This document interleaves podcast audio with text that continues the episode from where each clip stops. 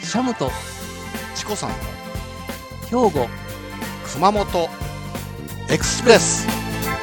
この番組は松島観光ホテル三崎邸の提供でお送りいたしますはいこんばんはチコさんですこんこんばんは、えーサムですよおてつです。ろしくお願いしますどうも今日はチコさんね熊本からええー北上してですね博多ええー博多え福岡県ですねはい、キャナルシティのね、はいグランドハイアットというファイブスターのホテルに来ております。ああキャナルシティああの新しく今すごいねいいところができてるみたいですねそうなんですよ、今、ポカリスエットをね、ええついでみようかなと。聞こえますかねあ聞こえてきてる あー僕はあかん缶コーヒーがなくなっちゃいましたたタコ猫は私の方は富士山の美味しい水を飲んでおります。うわーちょっいいなとやっぱりねいいな準備万 端じゃん。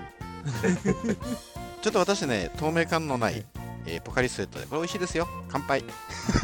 あ、これとでりあえす。ず空き缶で乾杯はいじゃあよろしくお願いします、失礼し今ます。今日のお題は、日はね美味しい水対決をということではい、えであのタコ猫さんにもやっぱりねこう日本を代表する美味しい水どころという富士の伏流水うん、がある静岡県静岡、はい、をないがしろにはできないだろうということでですねライターで火つけタコてあげよ猫さんにもありがとうございまタす。。コ猫さんにも今回は参加していただきまして3人でちょっといろいろう。と、そうね、あのお話を進めていこうかなというふうに思っています。はいであのまず僕が住んでる兵庫県ですけれども、はい兵庫県は、まあ、あの六甲の美味しい水、これはあの日本でも有名な酒どころの灘の木一本っていうのがあるんおです酒けどがありますね。えお酒用のお水宮水っていうのがあるんですけどもこれがあの六甲山から、えー流れてくる伏流水をそれ使はってるんです宮水の字は、お宮さんの宮ですかえお宮の水ですねはいえーロコさんからこう流れてくる伏流水をこう汲み上げて使うあのっていうあれなんですけども何かありがたい水だな。そうですねねこれがね非常にあの美味しくってあのロコさん自体がこう花崗岩質ですのではい、非常にあのロカルの作用が大きいということで、はい、えそこにこうあのいいミネラル分が凝縮されててでうんあの山から、ね、こう海までが近いもんですから一気にその下ってくるとなるほど。だから余分なものがこう溶け込まないそれから余分なものがこう出ていかないっていうね、うんあの一番いい状態の水があの湧き出てくるっていうのでうおん酒の仕込み水としてはもうものすごくいい水が出てくるんですね。そうですねえ。負けちゃおらね。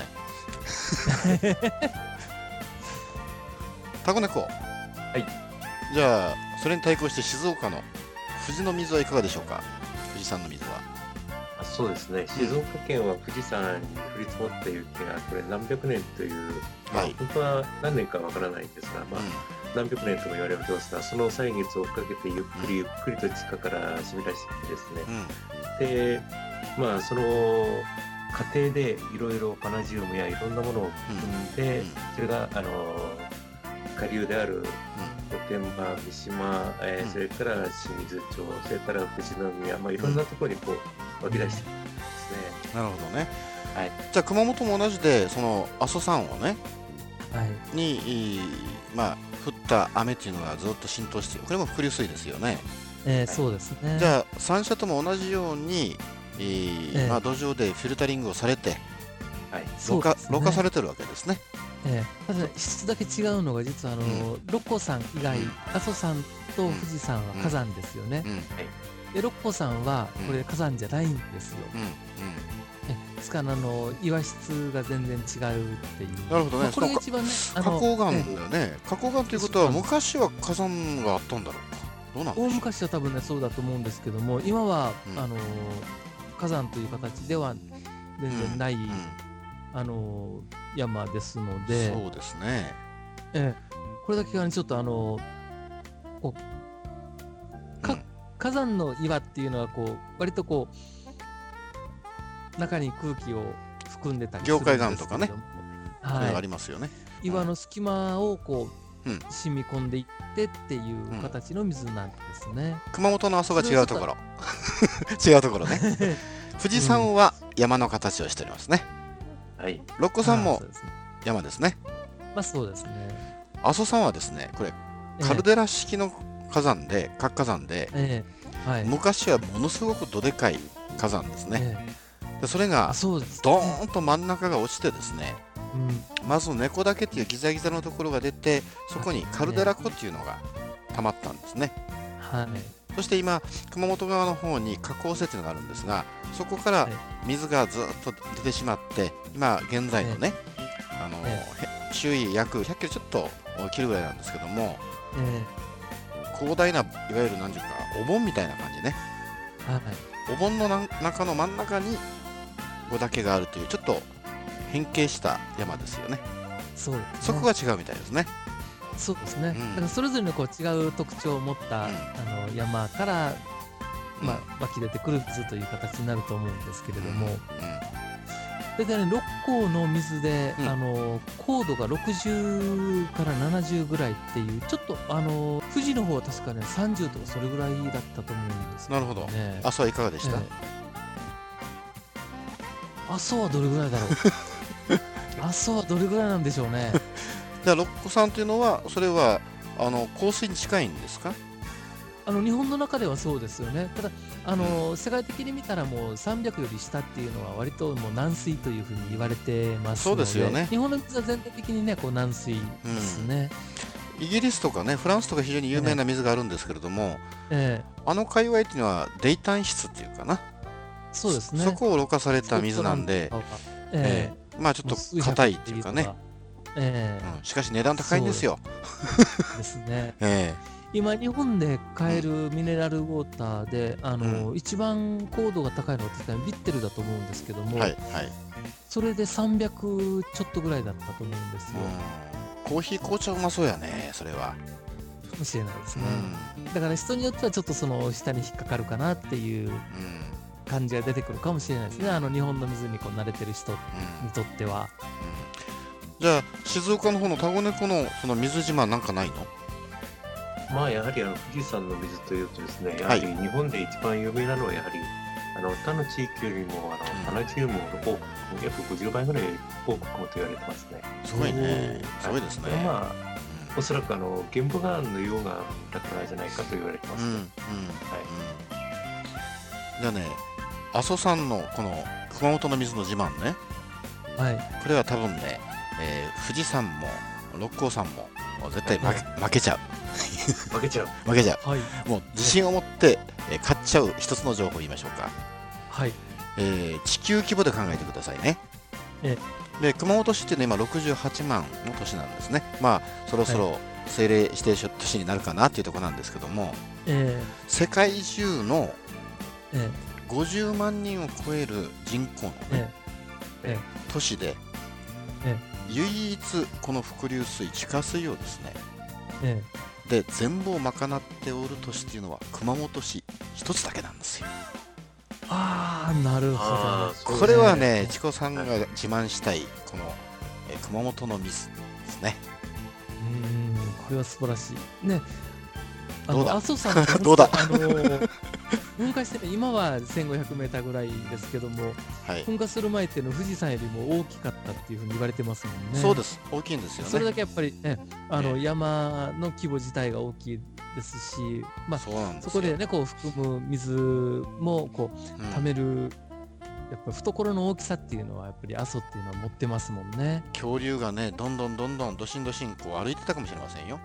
えええ天え草にねいや確か恐竜の化石が出ますから、にえやはり、えーその頃噴火がドーンってやった頃にねえええ恐竜さんたちが歩いてたかもしれませんね。かもしれないですね。ういん、や恐竜はね実はね兵庫県にも出てるんですよ。本当に、ええ今ねまさにこう発掘してる最中なんですけれどもう、んね日本でも最大規模のあの草食恐竜うんと思われる骨がね今ものすごい数が出てる地首域がのあるんです長いやつですか。首長竜です、うんはいで今あの丹波の篠山っていうところなんですけれども丹波まあ丹波ええはい丹波流っていう名前が付けられましてね今まさにあの発掘作業がもうここ数年ずっと続いてるところなんですねそれはぜひその首長流見に行きたいね丹波流ええこれはねかなりの部分のあの骨が出てますのでなるほどそれは叩けば音が鳴るんですかねあそれはタンバリンですか失礼しましたはいどうもいやでも本当にねちょっとこれは楽しみなあのロマンいっぱいの話もあるんですけそれどもうねやっぱり恐竜というのはね素敵ですよねなんかそうふですね富士山のふもともいっぱいなんかいいそうな気がしますけどねそうですね恐竜というよりは、まあ、観覧席とかですね。 そっちの方ですね。うんまあ、あの、うんまあ、確かにあの、富士山の周辺っていうと、まあ、化石ないことはないんですが、えまあ、それはどちらかというと、あの、貝の化石とかですね。あの、はいはいあと、あの、まあ、今までのあの、まあ、植物の化石とか、そういうのはよく聞きますけどもね。えということなるはなぜかっていうのはとうん聞かないですね。土地が隆起してまはい。あそういう昔のね生物だったり植物だったりの化石がまああちらこちらで見れるということですねあ、そうですね。これねほどく結構んあの熊本とか、あの福岡県境あたりに、まあ、石炭のお三池炭鉱とか、まあ、ありましたけれどもええはいああいったところに行くとですね、もうえ本当にもう地面をこうじっと見てるだけでええ石をポコッと割ればねえこれは貝殻の化石があるじゃないかとかねえおーこれは葉っぱだよとかねえ私小学校の頃によく遊び行きましてねえええこんなにも化石がたくさんあるんだろうってびっくりしたことありますよ。ああなるほどね確かにえ九州もそうですし富士の近辺もあの土地の近くの猫変動がやっぱり大きかったところみたいですもんね。うん、ですよね。ええまあ今でもねこの辺はちょっと関西、ええよりもちょっと違うところみたうん、いだですから今でも結局もうよじれとかしわ寄せでグッグッグッグ上がったり下がったりしてますからですねえまあ地震の多いその島じゃありますけれどもえそうですよね。だからこの化石はね面白いですよやっぱり山のてっぺんまでこれあこんなとこまで隆起してあるのかというようなねあの、あそうですね。はい。でそのこの植物生物も結局その富士の水とかねえ六甲山の水とかねえうん、阿蘇山の水飲んでたんかいなとそうですよね。多分その頃からずっとこうあの流れ続けてたし今でもひょっとしたらその時代の水の一部が同じ成分が残ってるかもしれないですけだどよね。ねなんだろうあの今ねこう火星の生命探査っていうのがねこううん言われてるんですけどうんうんも、まず何を探すかっていうとその水の痕跡を探すうんというところから始まってますので、それがあったらば生物がいた可能性が高いだろうという命が生まれた可能性だから命を生むためのその土壌としてやはりこう水っていうのが、うんまあ、命のみ源としてはこうアミノ酸っていうことになるんでしょうけども、えそれが命になるためのその土壌としては水の中でっていうのがね、そうだよね条件になりますえので、うん、水って不思議だよねやけどしてもね水で冷やしたって聞かれるしね、そう。えで昔はねそのスポーツなんかではもう水飲むなとか言ってえらいややられてましたけどやっぱえりえ水を飲まないと人間っていうのはえ危ないんですね命がはい非常に危なえい、はい。うんでねそうですね。おお風呂でもそうなんだけども水を沸かせばまあお湯になるしえ髪の毛とか体を洗っちゃうっていうねやっぱ洗浄機能非常に高いじゃないですかえですね。はい。だからこの水っていう物質これはね、うんあの富士山も美味しい六甲山も美味しい、あそあの熊本阿蘇も美味しいかもしれんけどもはい。この水の存在って本当にね普段意識しませんけどね、ええありがたいものだと思いますね、ありがたいですうね。んはさっきねちこさんもちょっとえ仮眠取ってえ30分遅刻したんですけど い。もうこのグランドハイアットのね、 えまあ、こういう高級ホテルとかは、その水がすごくこうフィルタリングされてましてねええ安心して使えるんですけどもえはい。海外に行っちゃうとねこの日本のえこの豊かな水資源っていうのはうん、そのまま行っちゃうと危ないんですよ、ああ、そうですね。これは地域名行ったり国名行ったりするとやっぱ問題がありますから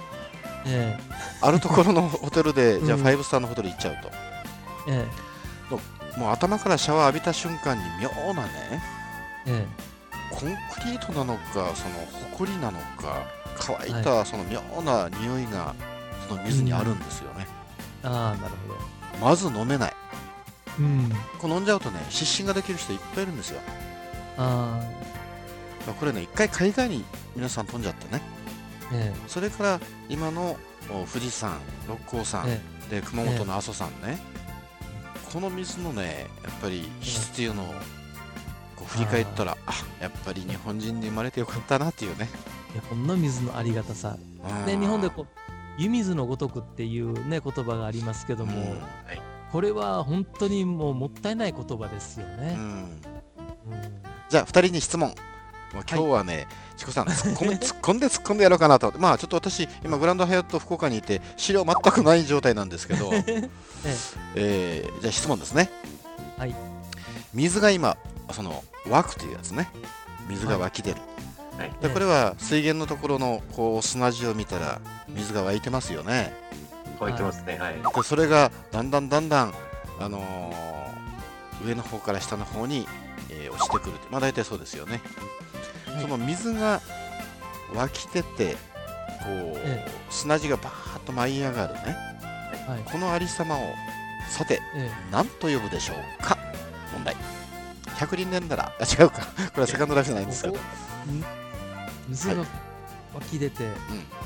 その字が舞い上がる様子今日は水対決ですから熊本は負けられないはいはタコ猫どうでしょうが舞い上がるような状態ですか。そうそうはい問題でしたいなんでしょうね。これは。難しいな、やこれイメねージはものすごくね、ええこれそうなんですねけどこの言葉を聞いたら、まあ、二度と忘れないでしょうしねお いおしゃれな表現なんですよおしゃれな。そうこれね砂踊りでしたお砂踊りはい 砂踊り砂踊りななんるほどですだから砂がね、うん踊るがごとくこう水と一緒にファーッと上がるあれほんと近づいてみたら綺麗に見えるんですよねああ、目に見えるようですね。ねなんかアリ地獄みたいな格好しててねえ水の中でこうしてみるとおなんで水こう砂が一緒にこう放射状で上がっているのっていうのがあるん